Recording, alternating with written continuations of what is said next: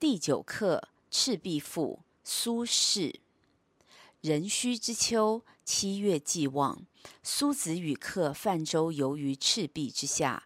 清风徐来，水波不兴，举酒属客，诵明月之诗，歌窈窕之章。少焉，月出于东山之上，徘徊于斗牛之间。白露横江，水光接天。纵一苇之所如，凌万顷之茫然。浩浩乎如凭虚御风，而不知其所止；飘飘乎如遗世独立，羽化而登仙。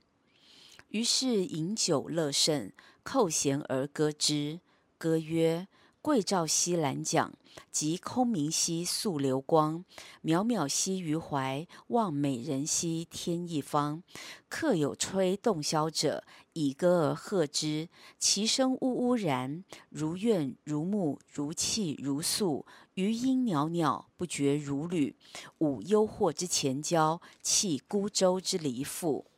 苏子悄然，正襟危坐而问客曰：“何谓其然也？”客曰：“月明星稀，乌鹊南飞。此非曹孟德之诗乎？西望夏口，东望武昌，山川相辽，郁乎苍苍。此非孟德之困于周郎者乎？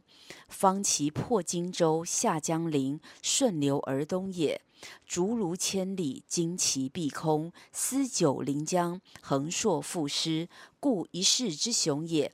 而今安在哉？”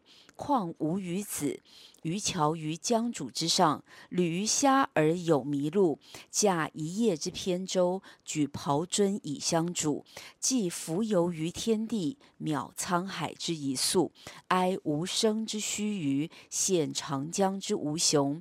挟飞仙以遨游，抱明月而长终，知不可乎骤得，托遗响于悲风。苏子曰：“刻意之福水与月乎？逝者如斯而未尝往也；盈虚者如彼而足莫消长也。盖将自其变者而观之，则天地曾不能以一瞬；自其不变者而观之，则物与我皆无尽也。而又何羡乎？且夫天地之间，物各有主，苟非吾之所有，虽一毫而莫取。